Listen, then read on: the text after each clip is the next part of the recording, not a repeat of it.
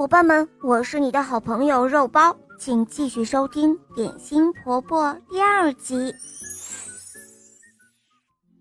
点心婆婆来到厨房，她看到了美丽的月亮夫人，身上也系着和自己一样图案的围裙，她的浑身都沾满了面粉，满脸愁容。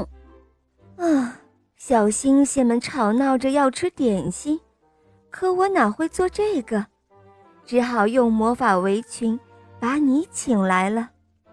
哦，放心吧，那就交给我好了。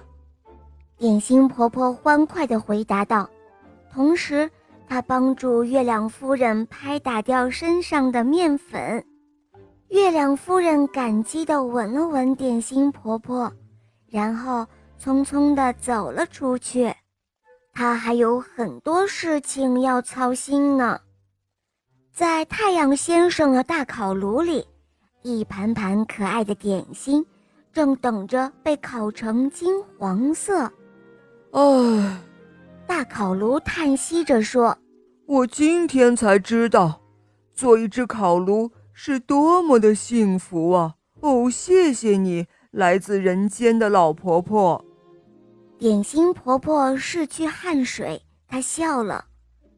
当那些烤成了金黄色、散发着迷人香味的点心一盘盘端出来的时候，新孩子们简直要乐疯了。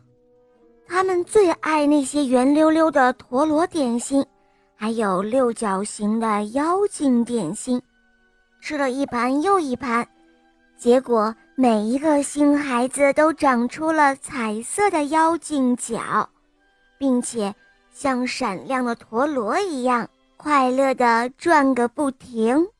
月亮夫人吃了好多微笑点心，平常她总是为新孩子们操心发愁，脸上都长出了皱纹。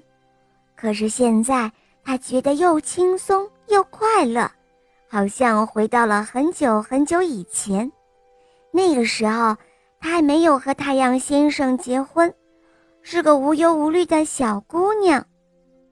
只有太阳先生仍然一副很威严的样子，他一直坐在他那高高的金色的座椅上，不肯和大家一同玩乐。哦，亲爱的。我认为你最近变得有些过于严肃了，月亮夫人说着，端起了一盘鬼脸点心。哦，快来试试这个吧，会对你有好处的哟。